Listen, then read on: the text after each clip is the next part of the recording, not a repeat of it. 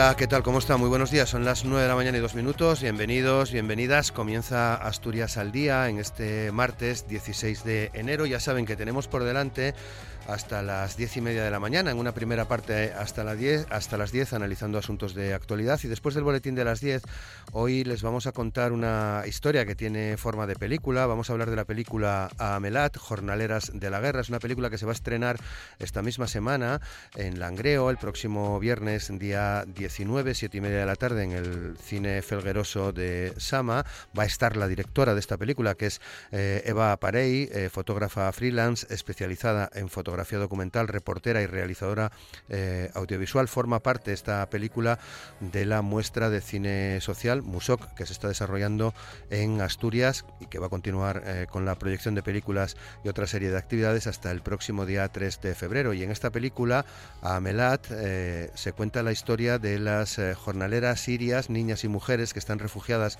en el Valle de la Beca, en el, en el Líbano, trabajando prácticamente en un régimen de esclavitud. Es la historia que les vamos a contar después del boletín de las 10 de la mañana en conversación con la fotógrafa, con la realizadora audiovisual Eva, Eva Parey. Y hasta ese momento, hasta las 10, vamos a pedir opiniones y reflexiones en torno a algunos, eh, algunos asuntos de actualidad. Por ejemplo, vamos a pedir una primera reflexión sobre la figura de Anita Sirgo, histórica militante del Partido Comunista que fallecía eh, ayer eh, lunes, pero también en este sentido vamos a hablar de, otras, eh, de otras cosas, por ejemplo, eh, de política. El presidente del Gobierno, Pedro Sánchez, ha enmarcado en la normalidad su minoría parlamentaria en el Congreso de los Diputados y se ha comprometido a garantizar la estabilidad de la legislatura en base al diálogo con los diferentes grupos parlamentarios. Hay una frase ya muy comentada del presidente Sánchez, voy a sudar la camiseta para garantizar la estabilidad en un Parlamento fragmentado en el que lograr eh, votaciones eh, ajustadas es el camino, dice Sánchez, de la normalidad. Lo decía en una entrevista en Radio Nacional de España en la que eh, Pedro Sánchez insistía en que es una buena noticia que partidos como Junts, Esquerra, Bildu se hayan incorporado con políticas constructivas a la gobernabilidad del país y ha cargado contra la oposición destructiva del Partido Popular, que no es que ponga obstáculos al gobierno, dice Pedro Sánchez, sino que actúa contra la mayoría social del país. Bienvenidos a Europa, estamos en la época de las mayorías parlamentarias fragmentadas, decía eh, Pedro Sánchez en esta entrevista y eh, insiste en esa necesidad de hacer diálogo y de la negociación el principal activo para lograr eh, consensos, una realidad de Parlamento eh, fragmentado en el que hay que operar y que cree que el Partido Socialista es el partido que mejor puede articular esas votaciones eh, tan ajustadas. También en una reunión del Consejo de, informal del Consejo de Ministros este fin de semana, el Gobierno defendía su apuesta por el acuerdo y el diálogo con el objetivo de garantizar la paz social frente a lo que denomina coalición antisocial del Partido Popular y de Vox. Precisamente el principal objetivo del Partido Popular es preparar una ofensiva política, social y jurídica contra el gobierno de Pedro Sánchez tras sus pactos con los independentistas sin abandonar la pelea, decía Feijo, en contra de la ley de amnistía que ha avanzado, como saben, en su trámite parlamentario con el rechazo a las enmiendas del Partido Popular y Vox. En principio la ley podría quedar aprobada el próximo día 30 de este mes de, enero para que pase al eh, Senado. Alberto Núñez Feijóo intervenía también el sábado ante, la, ante el Comité de Dirección del Partido Popular que se reunía en Toledo. Em, una jornada de convivencia, eh, 48 eh, horas de trabajo en unas jornadas de encierro, entre comillas, muy productivas, según ha dicho Feijó, que además aprovechaba para criticar que la política española se está gestionando ahora desde un mando a distancia en Waterloo. En esta reunión, el, el Partido Popular anunciaba que pondrá en marcha una iniciativa para recorrer España y darle voz a quienes el gobierno se la ha quitado. Se han referido eh, a este acto como rutas de la igualdad, un símbolo de la resistencia de la España que no acepta chantajes, insiste el Partido Popular. Eh, Feijó también ha señalado que estos recorridos, uno por el norte, otro por el sur, serán el clamor cívico, cívico perdón, y pacífico de un país donde se expresen desde las plazas, pueblos y ciudades de España todos aquellos que quieren ser libres. Por otra parte, espero que nos dé tiempo también a, al menos a hacer alguna reflexión en torno a algunos de los eh, avances que está planteando ya el eh, gobierno del, país, el gobierno de, Pedro Sánchez, y que tiene que ver con asuntos que eh, derivan en parte de, la pasada legislatura. La reforma de pensiones de la legislatura pasada se dejó algunas cuestiones no menores en el tintero que se han empezado a negociar ayer lunes en una reunión mantenida entre los técnicos de la Seguridad Social, los sindicatos y los empresarios. Los dos cambios de mascarado que se esperan en el corto plazo son los que afectarán en primer lugar al diseño de la jubilación parcial y el contrato eh, relevo que permiten compatibilizar trabajo y pensión. Los sindicatos pretenden revertir los recortes que dicen se aplicaron a esta modalidad de retiro en el año 2013, cuando su elevado coste llevó al gobierno del Partido Popular a endurecer sus condiciones de acceso. La segunda de estas reformas tiene que ver con la posible ampliación de los colectivos que se pueden jubilar anticipadamente y a los que, debido a la penosidad de su actividad, se permite que los recortes en su pensión por retirarse antes sean inferiores a los del resto de trabajadores. Por ejemplo, las camareras de los eh, pisos de los hoteles, las conocidas como Kellys, son uno de estos colectivos que los sindicatos pretenden incorporar a la lista de quienes tienen menores coeficientes penalizadores en la jubilación anticipada. Son asuntos que hoy queremos eh, tratar con veteranos colaboradores de este espacio de Asturias al Día en la radio pública, en RPA, como son el exsecretario general de Comisiones Obreras en Asturias, Alberto Rubio, el economista Hipólito Álvarez, el activista Miguel Ángel Fernández y el empresario Raimundo Abando. Asturias al día con Roberto Pato.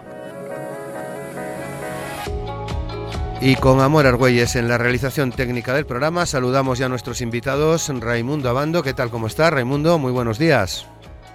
Muy buenos días y feliz año, ¿eh? que es el primer día de este año que que no en este momento no nos vemos, pero sí que nos escuchamos. Bueno, feliz año también a todos los oyentes. Vale, se permite todavía lo de feliz año eh, el 16 de enero, no hay problema, Raimundo, feliz año también para ti, muchas gracias. el primer día que podemos ya, ya lo sé, lo sé, lo sé. Eh, Hipólito Álvarez, ¿qué tal? ¿Cómo estás, Hipólito? Muy buenos días. Buenos días. Muchas gracias. Pues exactamente igual, feliz año a todos. Vale. Alberto Rubio, ¿qué tal? ¿Cómo estás? Buenos días. Buenos días. Y lo de feliz año ya. Lo doy por supuesto. Y Miguel Ángel, Miguel Ángel Fernández, ¿qué tal? ¿Cómo estás? Buenos días. Apruebo la moción del año para que haya unanimidad. Hola Raimundo, ¿qué tal por la capital? Muy bien, Miguel Ángel, muy bien. ¿eh? Aquí estamos. Y buenos días a todos los oyentes.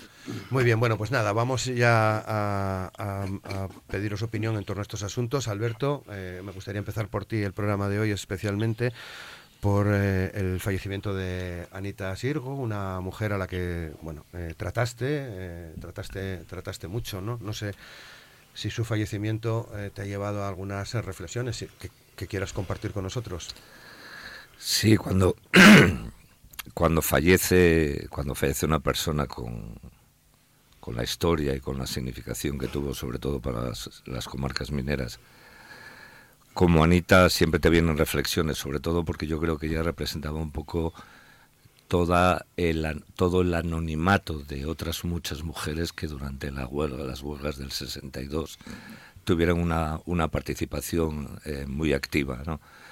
Yo me congratulo muchísimo que hayamos podido desde hace bastantes años, yo creo que siendo yo secretario general de comisiones obreras empezamos con el tema de las huelgas del 62 a definir, darle visibilidad. Y yo creo que resulta una satisfacción que por una vez, y últimamente ocurre con más frecuencia, podamos poner el foco en una persona que está viva, en una persona que te puede contar qué pasó, en una persona que además dio mucho y que además aún seguía dando mucho y una persona que no solamente eh, pensaba como pensaba, sino que además aún y hasta última hora lo, lo practicaba, ¿no? Esa camaradería, esa forma de ver las cosas, esa pedagogía que tenía a la hora de contar lo que no eran precisamente unas eh, buenas noticias ni eran historias eh, para ser eh, de alguna manera disfrutadas. Pero esa memoria viva que, había en Anita Sirgo yo creo que es la reflexión que me venía y el pensar qué injustos somos muchas veces con muchísima gente que participó en muchos eventos sociales muy importantes en este país y que nunca y que nunca se les da la voz y la visibilidad suficiente para que puedan contar y decir. Con Anita tuvimos esa suerte y evidentemente yo lamento muchísimo, yo lamento muchísimo su muerte y me solidarizo no solamente con los que sienten esa pena, sino además con lo que se pierde, con lo que se pierde con respecto a esa memoria viva de una historia que aún eh, sufrimos. Hipólito, no sé si llegaste a conocer a Anita. No, eh, ciertamente no, no la conocí. Y, pero bueno, yo creo que en este caso eh, es una persona destacada, fue una persona destacada en el Partido Comunista y en, el movimiento sindical. Corresponde más a aquellas personas que, que han estado eh, cerca de ella, no cualquier cosa que, que yo pudiera decir pues es simplemente repetida o de oídas, no, no tiene, no tiene más, más sentido. Eh, sin embargo, por, por las eh, declaraciones y lo que comentado ahora Alberto, pues creo que sí es una persona que, que fue muy querida y una persona muy importante en, en el movimiento sindical asturiano.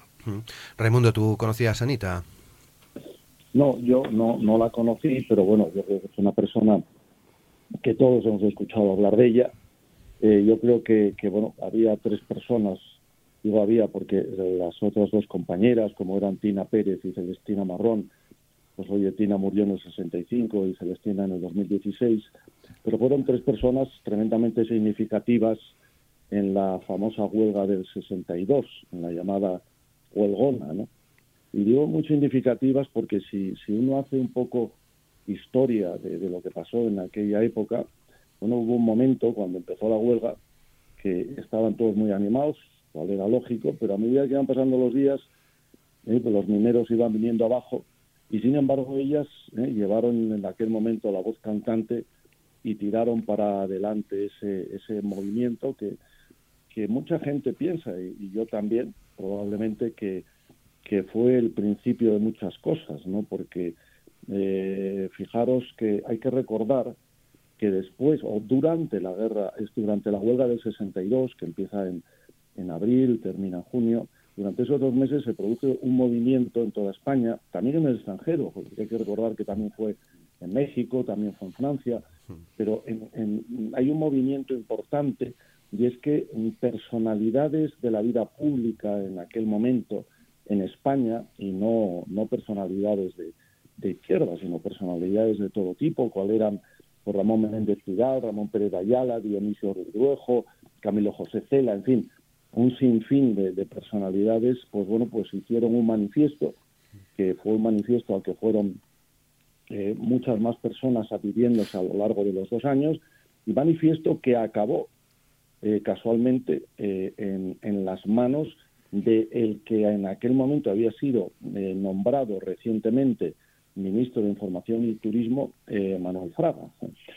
Por otro lado, mm, hay otro hecho que para mí es muy importante eh, como consecuencia de la huelga del 62, y es que por primera vez una persona de, del régimen y, y, ministro del gobierno de Franco en aquel momento, cual era José Solís, ministro del movimiento, negocia directamente eh, con los huelguistas, por primera vez en la época de Franco, porque hay que recordar que hasta ese momento eh, todo el tema se negociaba con el sindicato vertical. ¿no? Entonces yo creo que bueno que fue un, un hito histórico importantísimo en el que evidentemente Anita Sirgo con sus dos compañeras, Tina Pérez y Celestina Marrón, tienen un, un, un tremenda, una tremenda eh, bueno significación porque porque, bueno, hay que recordar, insisto, en que gracias a ellas eh, la huelga siguió adelante, probablemente, ¿no? Y los mineros pues pudieron aguantar, porque hubo un momento que, que, que, que, no podían más, que no tenían eh, ya que comer, y sin embargo ellas pues eh, hicieron ese esfuerzo extra para que todos ellos pues no les faltara de nada hasta la finalización de la huelga. Por lo tanto, yo creo que, en fin, es una pérdida importante de una persona importante, y, bueno, como cualquier persona que fallece, pues, pues, pues lamentándolo mucho. ¿no? Miguel. Bueno, la verdad es que esto eh, está prestándome lo que, acabo, lo que acabo de escuchar, porque precisamente una de las cosas que yo subrayo, ayer estuve en, en la capilla ardiente, perdón, una de las cosas que quería subrayar era el respeto. Ayer estuvimos allí, gente de todo tipo y condición, de izquierda, de derecha, gente del, que compartió con ella carnés de partido de sindicato y aquellos que no compartimos con ella carnet de partido de sindicato, pero sí compartimos, por una parte, el vecindario y por otra parte estar codo a codo en, la calle muchas veces reclamando contra las injusticias de los gobiernos. Parece muy bien la exposición de Raimundo, perfectamente documentada. Ayer pude ver a aparte de, los sus eh, propios compañeros, como decía, agentes de la derecha y agentes de todo tipo y condición, los vecinos del barrio y demás, eh, manifestando el profundo respeto hacia la, su figura. Y con relación a lo que tú decías, Roberto, ahora mismo, del tema, bueno, y, alguna persona más lo dijo durante estos días, el tema del papel de las mujeres en aquellos momentos y el anonimato, mm, vais permitirme que saque del anonimato a otra que no ya anónima, pero que tuvo la mala suerte de coincidir su fallecimiento al lado del, de, del de Anita, que es el caso de María Ramos, que para que se vea un poco, perdón, eh, como todos tengo la garganta un poco tomada, eh, para que se vea un poco eh, cómo circularon las cosas durante mucho tiempo. María Ramos, que también fue una mujer de armas tomar, con un carácter bien fuerte, eh, todo el mundo la conoce como la mujer del Filichu. Eh, ella también tiene su propia personalidad y su propia participación en las en luchas. Ayer estuve en la capilla ardiente de Anita, hoy estaré en la de, María y estaré con, la familia eh, agradeciendo sinceramente a estas mujeres todo lo que hicieron por nosotros. Muy bien, bueno, pues eh, eh, les, eh, les, recuerdo que en relación a, Anita Sirgo, la capilla ardiente, como bien acaba de decir Miguel, está instalada en el Salón de Actos de la Unión Comarcal de Comisiones Obreras del Nalón, en la calle Florentino Cueto de la, de la Felguera, y que hoy por la tarde se va a hacer un acto de, despedida a partir de las cuatro y media de la tarde. Se va a mm, recorrer la distancia que hay entre la sede de Comisiones Obreras y el Pozo Fondón eh, con Anita Sirgo. Pues son ya las 9 y 19, avanzamos en los, eh, en los contenidos que tenemos previstos eh, para hoy y que nos llevan a meternos en la, en la política. Mm, Raimundo, eh, ¿Cómo estás viendo el arranque de este año 2024? El arranque de la, de la legislatura, la pasada semana, bueno, ya lo comentamos mucho en el programa, pero lo digo a, nivel, a, modo de recordatorio, hubo un pleno maratoniano en el que se abordaron un montón de cuestiones, del que todavía colean eh, algunos asuntos. El fin de semana, eh, reunión informal del Consejo de Ministros y también del Comité de Dirección del, del Partido Popular. Las cartas, eh, Raimundo, sobre la mesa ya.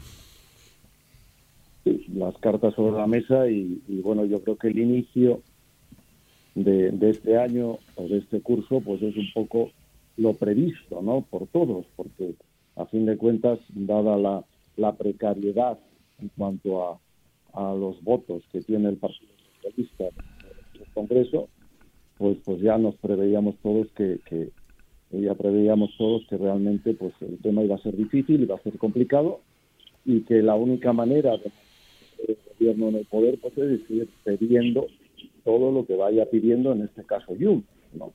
Eh, yo creo que esto, en fin, se puede definir como, como que Jun juega con Sánchez como quiere y le hace bailar a Timo. Para mí es la, la conclusión que yo saco de todo esto. Empezamos con la amnistía, Ahora empezaremos con el tema del control sobre la inmigración, todo lo que es el tema de la ley de extranjería, y se acabará con el referéndum. Ya lo dijo ayer Junts. ¿eh? Eh, tarde o temprano harán lo que nosotros queramos o ya sabes cuál va a ser la solución. O sea, la solución es que no tendrán el apoyo y habrá que disolver las Cortes y convocar nuevas elecciones. Por lo tanto, lo veremos todo. Miguel. Bueno, esto estaba previsto que, fuera una legislatura complicada. Eh, no hay más remedio que negociar y no hay más remedio que negociar. la persona que está ahora al cargo de la presidencia del gobierno, al cual no voy arriendo la ganancia, no me gustaría tener el su pellejo en, en estas condiciones, tiene más alma de funambulista que, que otra cosa, pero ya, lo que toca eh, era esta alternativa o elecciones otra vez.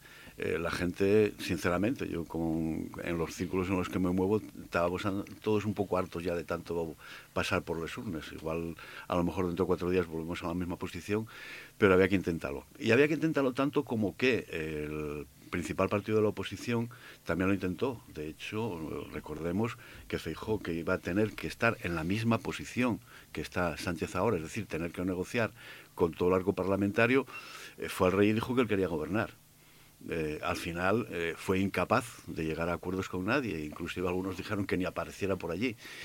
Y luego, como fue incapaz de, llegar a acuerdos con nadie, tuvo, tuvo ahí haciendo perder el tiempo durante unas cuantas semanas, luego fue a Sánchez a decir, oye, déjame jugar un poco déjenme un poquitín el gobierno, pongo medio dos años y luego pones tú otros dos. Eh, una forma un poco seria poco seria. Eh, en definitiva, en definitiva, lo que parece que está en juego no oye tanto qué política vamos a desarrollar, qué programas vamos a desarrollar, qué vamos a hacer por la inmensa mayoría de la población, como estar sentado en el sillón tanto por una parte como por otra, eh, tienen dificultades para estar en el sillón, tienen que andar haciendo acuerdos. Los acuerdos a los cuales está llegando ahora mismo Sánchez pueden gustar o no gustan, pero son obligatorios. Y si en vez de él estuviera el, jefe de la oposición, también tendría que llegar a acuerdos y también se vería, eh, y entre comillas, porque lo dicen ellos, chantajeado. Y por otra parte, por otra parte, eh, si la oposición tuviera un poquitín de cabeza, quizá a lo mejor y convenía entrar en negociaciones con la presidencia del gobierno para que no estuviera tan influido con estos independentistas, eh, comunistas, eh, separatistas, etarras y todo eso. Eh, o sea, haz lo posible, negocia tú y haz lo posible porque se aproxime el PSOE a tus posiciones. Pero claro, si no tienes capacidad de negociación con nadie, va a ser difícil que nos convenzas. Hipólito. bueno, retomando lo que comentaba Miguel Ángel, ¿no? para que haya una negociación tienen que estar todos dispuestos a negociar. Y, por otra parte tienen que estar dispuestos a negociar sobre unas bases eh, claras y, transparentes. Lo que sí parece claro es que el presidente del gobierno, Pedro Sánchez, tiene un objetivo y esa es una de las bases, que es mantenerse en el poder. A partir de ahí es muy difícil negociar cuando todo tiene que pasar por, ese camino. Eh, y la, la elección que ha tomado eh, al margen de que puedan, pueda haber otras, ha sido pactar con una multitud de partidos de ideologías muy diversas, todos bajo un, paraguas eh, de, progresismo, que, quien expide el certificado de progresista es el PSOE, es el gobierno, entonces los que pactan con él son progresistas, los demás no, lo somos. ¿Qué, ¿Qué sucede? Que estamos hablando ya de la dictadura de las minorías, estamos hablando ya no solamente de, una cuestión de pactos y de negociación, porque no se está tomando como referencia, como base, eh, un programa o unas directrices o unas promesas eh, electorales, sino que se está modificando cualquier tipo de posición con el fin de conseguir los votos necesarios. Eh, lo estamos viendo, lo hemos visto y, vemos que al final cuestiones como por ejemplo lo que ha sucedido con Podemos, es decir, ha entrado en, en el debate público que alguien vota en contra y a todas luces por una venganza personal. Es decir, ya no estamos hablando de, cuestiones eh, políticas. Desde, ese, desde ese momento, el gobierno, no solamente con Junts, sino con cualquiera de los partidos minoritarios, se va a ver forzado a, no a negociar, sino a ceder, porque al final, eh, cuando alguien tiene la posición de fuerza, y en este caso la posición de fuerza no la tiene quien tiene la mayoría de los votos, sino quien tiene la minoría de los votos, eh, vamos a estar hablando de, de cesiones y veremos hasta qué punto llegan esas cesiones o cuál es la línea roja. De momento, lo que hemos visto es que no hay línea roja y que las cesiones son eh, totales. Alberto. Sí, bueno, en primer lugar un pequeño matiz, ¿no? Cuando se habla de gobierno progresista, se habla de gobierno progresista. Eh, lo conforman el Partido Socialista mm. y Sumar. Es un gobierno progresista. Otra cosa es eh, lo que hay alrededor y qué se necesita para gobernar. Yo creo que eh, la primera reflexión que se me ocurre está en el tema que, aparte de la interpretación que los partidos hagan de los votos que reciben, que esa es otra cuestión, y cómo interpretan, cómo hacen esa interpretación y cómo lo, lo hacen posible o lo hacen imposible, yo creo que lo que hay en el Parlamento en estos momentos es lo que realmente refleja la realidad de nuestra sociedad. Eso es lo que hay. Eso es lo que hay. Y por tanto, si eso es lo que hay, y eso es lo que dice la sociedad, insisto, más allá de la interpretación que los partidos estén haciendo de los votos que reciben es lógico que nos encontremos con una situación como la actual, ¿no? Hemos pasado de los momentos en que dos partidos pactaban absolutamente todo, sin más pena que gloria. Yo creo que eso, haciendo un análisis, ahora se, se llama histórico hace cuatro días, pero haciendo un pequeño análisis, eh, nos damos cuenta de que en aquellos momentos eh, la desafección política que supuso eso, eh, trajo algunas consecuencias. Una de ellas es esta. Ahora mismo tenemos un Parlamento que representa, yo creo que más fielmente que nunca, lo que piensa la sociedad, nos guste o no nos guste. A partir de ahí, eh, siempre hay también otros matices, es decir, mm, da la impresión de que desde que gobierna Pedro Sánchez nunca había pasado nada en este país. Es decir, aquí ya hubo minorías de derechas, hubo minorías de izquierdas, hubo mayorías absolutas. Y uno recuerda que, mm, yo lo voy a decir así, pero sin ironía además, yo recuerdo con agrado eh, la primera, el primer gobierno de Aznar. Y digo con agrado porque nosotros casi, comisiones obreras, casi pasamos a ser Fijaros, casi pasamos a ser el sindicato del gobierno, porque prefería negociar con nosotros que con la UGT, que era el enemigo. ¿no? Bueno, con José, con José, con José María Fidalgo. No, no, no, no, ya estaba, ah, ya todavía estaba Antonio Gutiérrez en la, ah, última época. Era la etapa de la transición. Eh, era la etapa de la transición. De todas las maneras, de todas las maneras, eh, lo que está claro en aquel momento, vamos, si hablamos de cesiones, si hablamos de estar permanentemente todos los días cediendo una cosa y otra cosa a, tres y cuatro bandas. Pues está claro que en aquel momento, eh, pues el gobierno era eso, el gobierno tenía que estabilizarse y la gran diferencia, yo creo que la gran diferencia que hubo en estos temas era siempre que la oposición no se tiraba al monte de esta manera. No, no se tiraba al monte y que siempre que no salen los resultados, que en este caso la derecha eh, no le gusta, con lo cual el único, el único camino que tendríamos sería repetir las elecciones cada vez que a la derecha no le gustan, entonces vamos repitiendo, vamos repitiendo, hasta el momento en el que le gusten, entonces no pasa nada, o sea, ya no hay apocalipsis, ya no se hunde el mundo, ya no se rompe España, yo no, ya no pasa absolutamente nada. Entonces, insisto, una gran diferencia era eso, es decir, eh, la oposición, en estos momentos, tanto Vox como el Partido Popular, están tirados al monte. O sea, lo de tirados al monte suena más fuerte que lo de al gobierno ni agua, ¿no? Que es lo que dice, que es lo que dice Ayuso, pero al final están tirados al monte.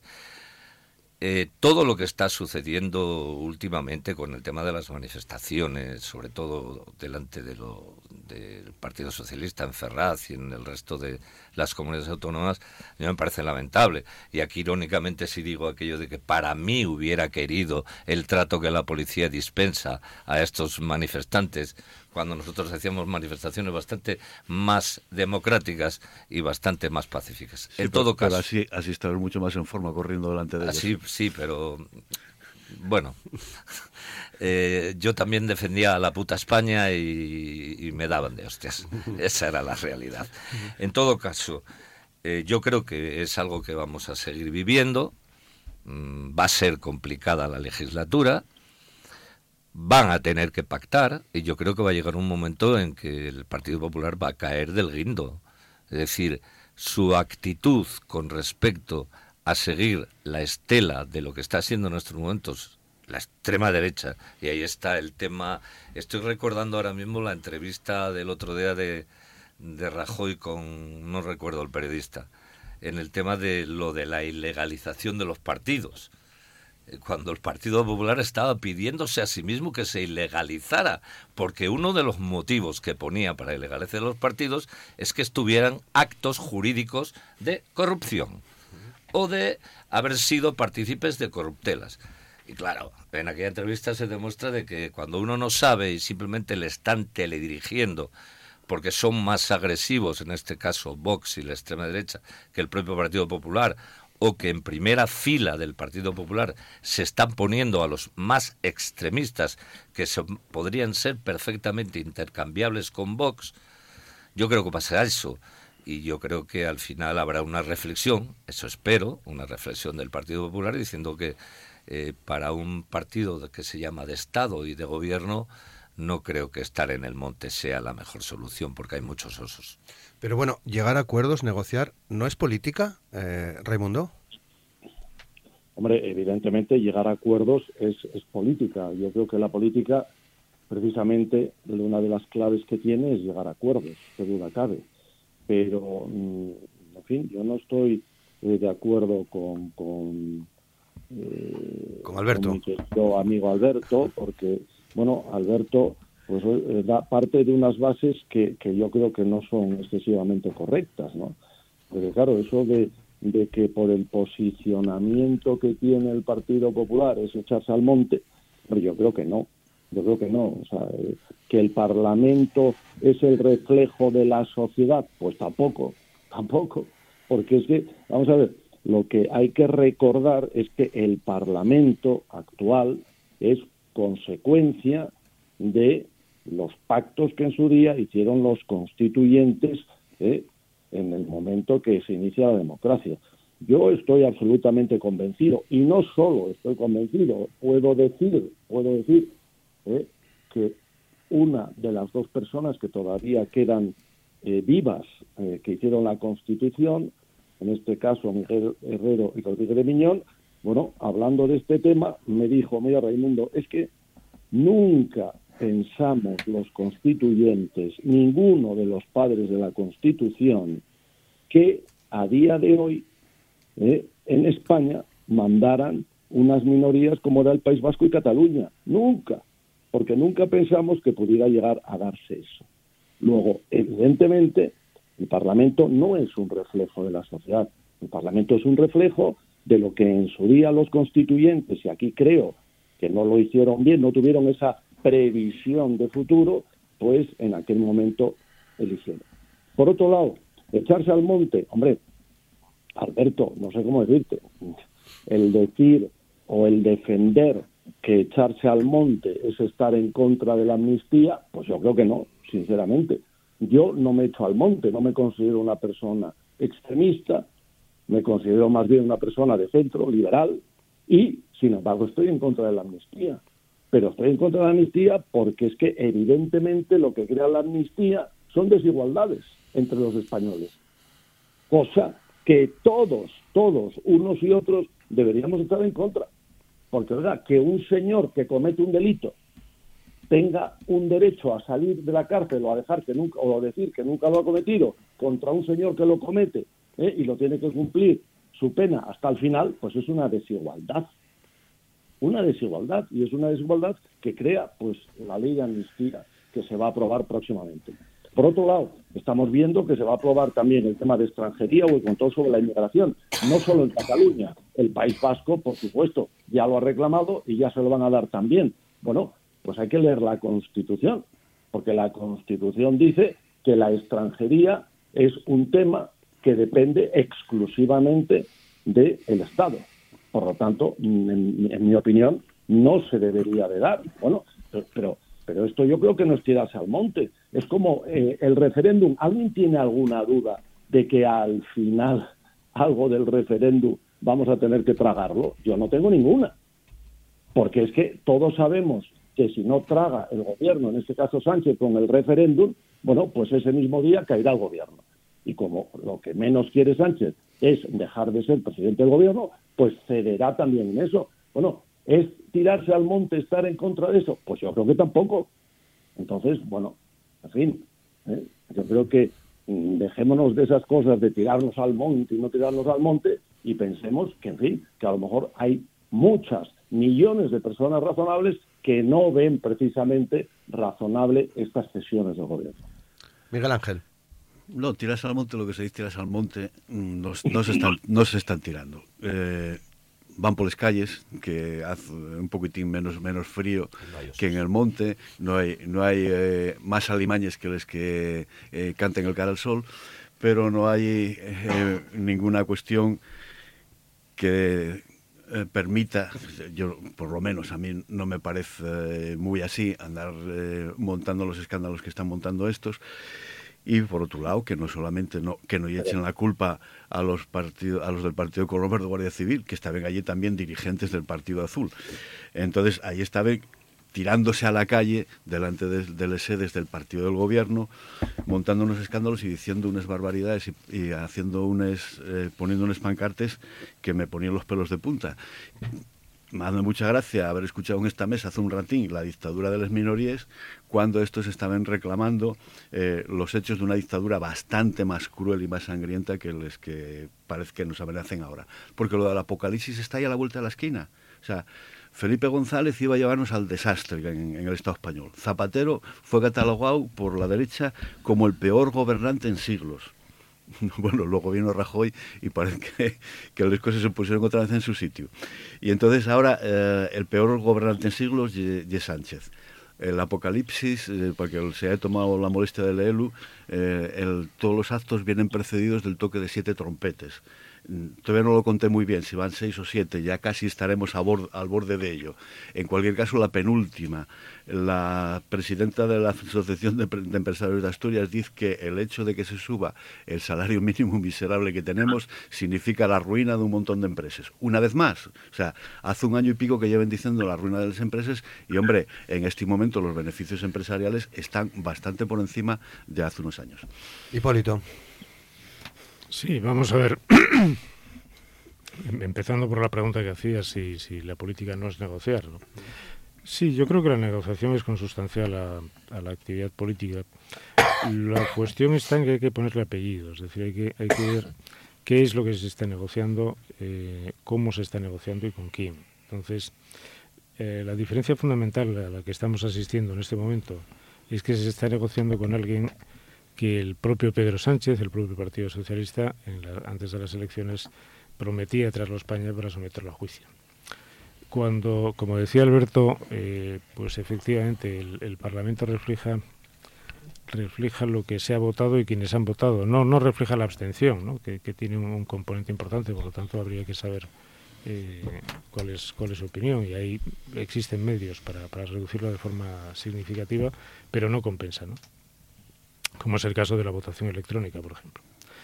Eh, ¿Qué ocurre? Que esas personas que votaron, votaron en base a unas promesas o unos programas que le presentaban los distintos partidos. El Partido Socialista presentaba un programa y eh, hacía algunas afirmaciones que ahora resulta que son cambios de opinión y opina lo contrario. Es decir, el Partido Socialista estaba eh, en contra de la amnistía, el Partido Socialista eh, estaba por la labor de que eh, Puigdemont pasara por, por, por, el juzgado, etcétera, etcétera. Y ahora ya no. Entonces, eh, cuando se produce ese cambio, eh, el único motivo que podemos encontrar son motivos personales, porque mm, no ha habido un cambio de circunstancias tal como para que eso se, se produzca, y, motivos personales porque se necesita ese número de votos para completar eh, los votos necesarios para gobernar, para estar en el gobierno. no, hay, no, no ha habido eh, diferencia en, el entorno o en las circunstancias respecto a estas, a estas cuestiones. Eh, el tema de las. Eh, yo personalmente considero que las, manifestaciones que ha habido en, en, la sede de los partidos políticos o, de, o del PSOE, igual que en otras ocasiones lo ha habido en, otros, en otras sedes de otros partidos, le estamos dando una importancia excesiva y le estamos dando un eco demasiado grande. Yo creo que, que mm, deberían quedar en algo absolutamente anecdótico y no darle tanta mmm, publicidad. eh, la mezcla de, unos y otros, eh, bueno, no tiene, no tiene mayor, mayor sentido. ¿Qué ocurre? Que frente a esto lo que se produce, eso sí, es una reacción eh, de la población que en este caso está siendo canalizada y organizada, que yo creo que es mejor que esté organizada que no desorganizada por el Partido Popular en las distintas manifestaciones. en definitiva, el problema no es negociar, el problema es con quién se negocia, en este caso con un prófugo de la justicia española, y, y, el qué se negocia, que en este caso, eh, bueno, pues parece ser que son cuestiones eh, contrarias a las que se había prometido en la campaña electoral. Alberto. Cuando yo me refiero a que este Parlamento representa a la sociedad mejor que otros parlamentos, estoy hablando siempre bajo el paraguas de esta Constitución. De esta Constitución de esta Constitución que posiblemente eh, lo que dice Mundo sea verdad, lo que pasa que es lástima que esos dos personajes se den cuenta en el 2024 y no en el 16, en el 14, eh, porque ya llevamos 45 años y pico así, ¿no? En todo caso, en todo caso yo creo que bajo este paraguas de esta Constitución, donde está claro, donde está claro que fue una Constitución que se hizo muy bien recordaba eh, Raimundo, aunque no mencionó la palabra, se hizo para que hubiera un bipartidismo en este país continuamente, pues claro que ocurra que se saltó la cerca, o sea, los ciudadanos saltaron la cerca y, los, los padres de la Constitución pues no se dieron cuenta que posiblemente se saltara la cerca a pesar la cerca tan grande y tan alta que habían puesto, ¿no? Eh, yo llevo en este programa muchísimas veces diciendo algo como que había que censurar, sancionar, buscar una manera de que los programas electorales fuesen de alguna manera corregidos por la población cuando no se cumplen. Y no estaba gobernando Pedro Sánchez ni el Partido Socialista cuando hablábamos de eso. Lo hablamos gobernando Rajoy, gobernando otros, yo lo hablaba por lo menos porque lo pienso así, o sea, pienso que lo que se pone en un programa electoral, que luego al final nadie se lee, yo creo que no se lo leen ni lo del partido que, que, que, luego va a los mítines a contarlo, ¿no? Porque yo creo que tenemos un grave problema, no solo de memoria, sino un problema de relato. Es decir, lo que importa en estos momentos en este país es el relato. Y voy a poner un ejemplo eh, que seguramente que estaremos, bueno, por aquello de que no vamos a, bipolarizar esto, un relato que a mí me afecta ideológicamente, ¿no? Que es el tema de Podemos, Sumar y el famoso decreto ley. Está claro que en ese tema mandó el relato, ¿no? Mandaba el relato.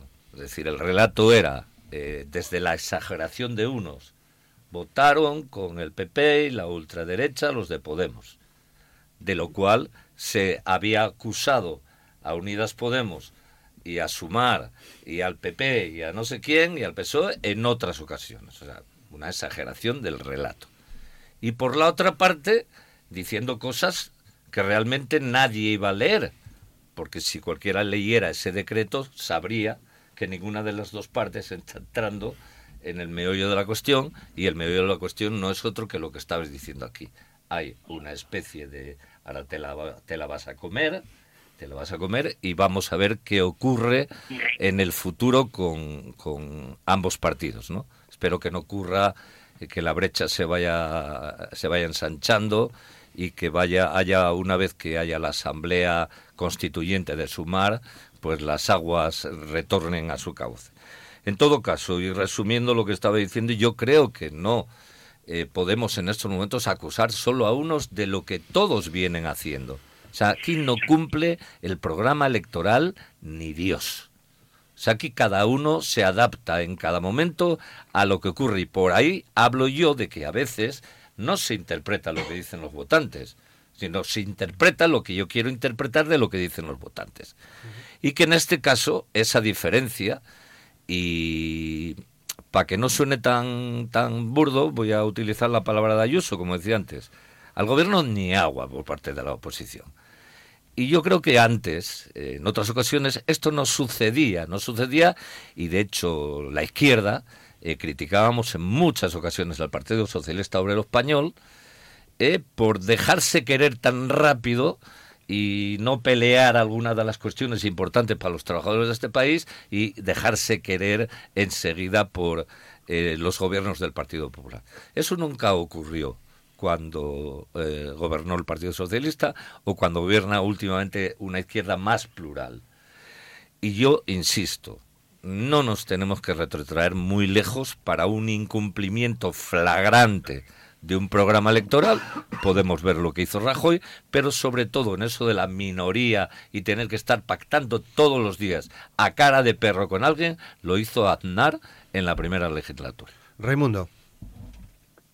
Sí, yo como, como resumen, al final, o sea, yo creo que, en fin, se habla de, diálogo, si es diálogo, si no es diálogo, yo para mí, eh, desde luego, no es diálogo, ¿eh? lo que se está haciendo con, con Junts, en este caso, o con el PNV, Bildu, RC, o sea, es necesidad.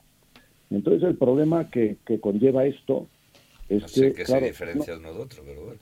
Bueno, yo, yo es que creo que hay mucha diferencia, porque es que, claro, el diálogo, el diálogo es hacer las cosas de tal manera que sean buenas para las dos partes que dialogan, o tres, o cuatro, o cinco.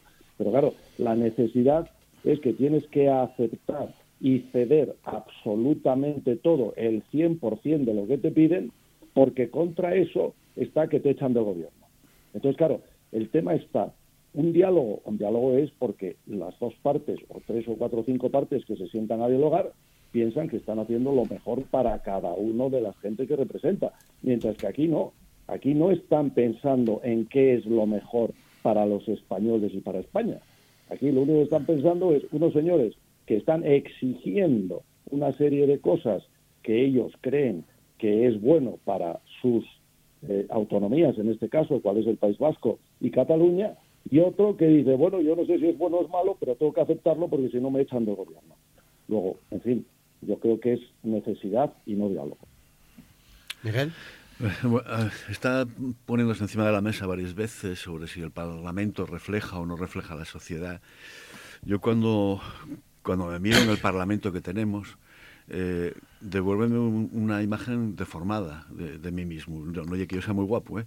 pero el Parlamento es como una, especie de eh, espejo aberrático, en el sentido de, la aberración óptica. Es decir, que te devuelve una imagen con eh, toda una serie de, de, cosas diferentes de las, que, de las que tú pusiste enfrente de él.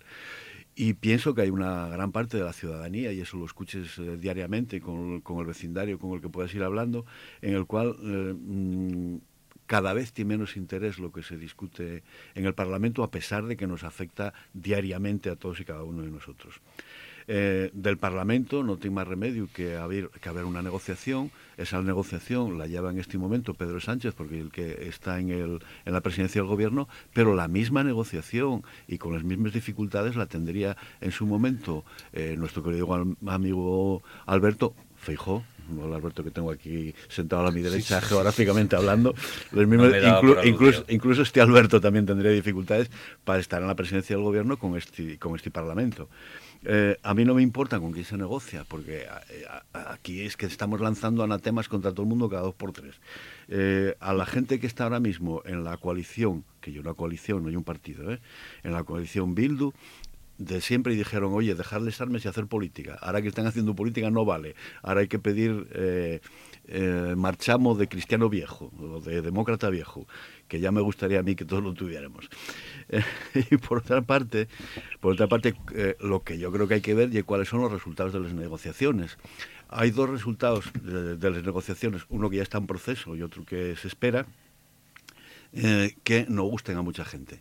Y a mí parece muy bien que la gente que no esté de acuerdo con eso a lo que se está llevando, que se manifieste. Nosotros defendimos el derecho a manifestación llevando palos, como antes hablaba, hablaba aquí Alberto, y corriendo delante de la policía. Y defendimos el derecho a manifestación para todos. Por tanto, todo el mundo tiene derecho a manifestarse. Ahora bien, cuidadín, porque cuando insultamos y cuando insultamos gravemente y cuando hacemos remedios, remedios de agresión, estamos a un pasín de la, de la agresión real Y yo tengo la imagen de un conocido dirigente del Partido Color Verde Guardia Civil pegando tiros en un cuartel que no sé qué hace allí, pero que gustaba mucho esa historia de andar con escopetes y eso veo un poco peligroso. A partir de ahí, ¿cuáles son las dos cosas que aparentemente van a salir de estas negociaciones? Una ley de amnistía.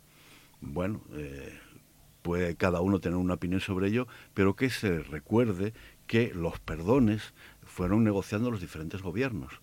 Eh, hubo eh, negociaciones para perdonar a aquellos policías que hicieron la guerra sucia en su momento en el País Vasco y mataron eh, sin juicios y nada a determinadas personas y salieron a la calle. Y hubo indultos o intentos de indultos tan espectaculares como que Ruiz Gallardón, que era una persona ligada al derecho, propuso en el Consejo de Ministros indultar al fiu de un amigo de él que era un asesino de la carretera, que había matado personas en, en condiciones uh, inadecuadas de conducción. Eh, esa clase de indultos se fueron utilizando y las cuestiones de amnistía están cada dos por tres. Por tanto, no. hay que ver cómo se administra la justicia en ese sentido. Y por último, referéndum. A mí me parece muy bien que voten, defendí desde siempre la necesidad de votar, y el que no quiera que, que haya una votación en Cataluña, y que no confía en la su capacidad de argumentación. Raimundo. No, bueno, eh, yo, yo, en fin, o sea, es que, Miguel Ángel, mezclas dos cosas que son absolutamente diferentes, el indulto y la amnistía. Sí, sí, sí. sí. Es que, son, es que tiene ver. No tiene nada que ver, no tiene nada que ver una con otra. ¿eh? De hecho, de hecho, la amnistía, solo hubo una amnistía en España y fue a raíz de comenzar la democracia. No hubo ninguna más. ¿eh? Luego, por algo será. ¿eh? Indultos, indultos hubo muchos, porque la capacidad de indultar la tiene el gobierno, cosa en la que yo estoy absolutamente en contra, ¿eh? porque estoy en contra de que el gobierno tenga la capacidad de indultar. Yo creo que es una capacidad que habría que quitar al gobierno, pero hay que diferenciar una cosa y otra, no es lo mismo. La amnistía significa que el delito no existió. ¿eh? Claro, el decir que un delito no existe sobre un, or, un ordenamiento en democracia, ¿eh? que es lo que se está hablando, donde los delitos son los que son, bueno, a mí me parece muy fuerte. ¿eh? ¿Sí? No, no, solamente, solamente decir medidas de perdón en determinadas condiciones que a veces son necesarias para hacer borrón y cuenta nueva. Lo que pasa es que también los cristianos ponen otra condición, propósito de la enmienda. Hipólito. Sí, nada, dos, dos cosas muy, muy rápidas. Bueno, una, lo que eh, vuelvo a, a, lo que comentaba Alberto, y, y, perdón Alberto, cuando hablabas de que el Parlamento o este resultado de partidos refleja la, la voluntad de los españoles y refleja el, el tal. ¿Qué, ¿Qué sucede? Hombre, pues que lo que te comentaba antes, que votan en función de un programa o de unas promesas. Cuando eso no se cumple, eh, digamos que eh, hay un, iba a decir un fraude electoral, pero es, es eh, más, más sencillo. lo que sí es cierto es que esta situación no sé cuánto tiempo se va a poder sostener.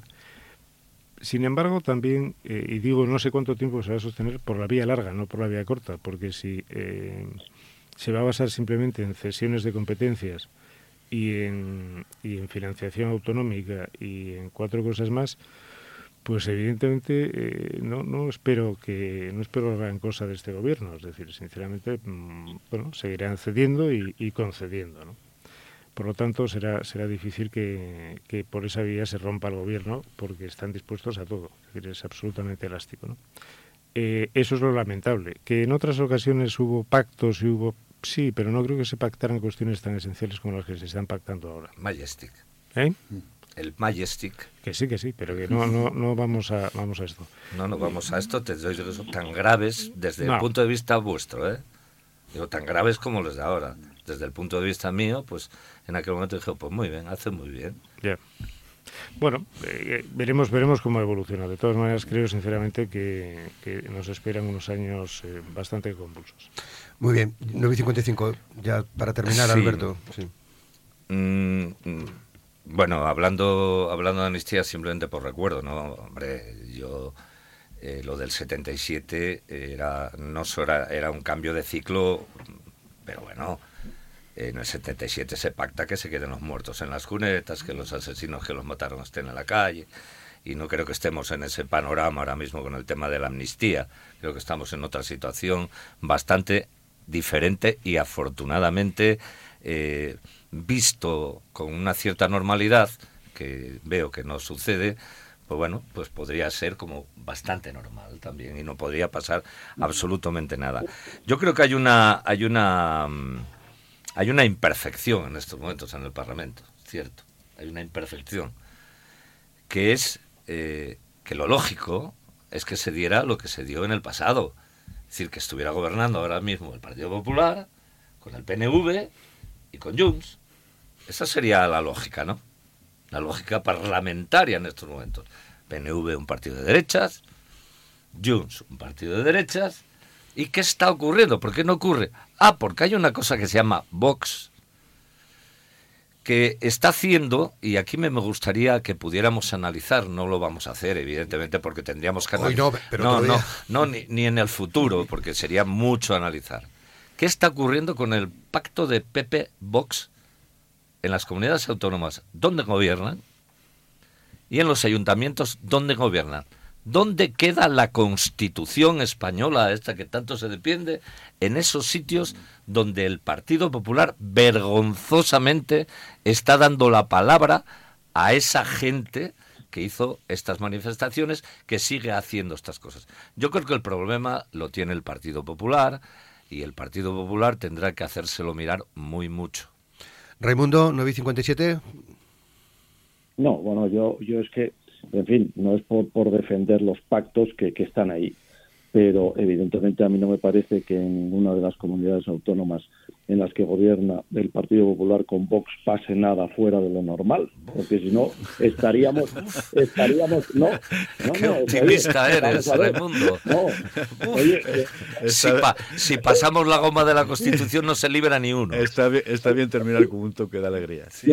No, es, yo no es por de, defender a Vox, es gente que no soy de Vox, ¿eh? ni me gusta Vox. Ahora bien, ahora bien, si alguien me puede explicar la diferencia política de unos extremos entre Vox y el Partido Comunista, estoy dispuesto a escuchar y a dialogar con él. Bueno, ¿Eh? pues ahora claro, ahora claro, eh, como, como aquí hay mucho miedo, como aquí hay mucho miedo, miedo, ¿eh? ahora resulta que el Partido Comunista ya no se llama comunista, pasó a llamarse Izquierda Unida y ahora Podemos y Sumar. Pobres comunistas, esos auténticos que siguen pensando como la pobre Anita Sirgo, que seguía diciendo que era comunista. Bueno, eh, tendremos que dejarlo. No sería nada, a mí tampoco me costaría ningún trabajo decirlo. Lo, lo, tenemos que dejar para otro día, porque ya son las 9 y 59 casi, tengo que despedir el programa. Raimundo Abando, muchas gracias, buen día. Muchas gracias, muchas gracias a todos y muchas gracias a los oyentes. Hipólito Álvarez, muchas gracias, buen día. Muchas gracias. Alberto Rubio, muchas gracias y buen día. Buenos días a todos. Y Miguel Ángel Fernández, muchas gracias. Muy buen día a todo el mundo. Y buen día. Hacemos una pausa para el boletín de noticias de las 10 y en unos minutos estamos de nuevo con todos ustedes. Hasta dentro de unos minutos. Gracias.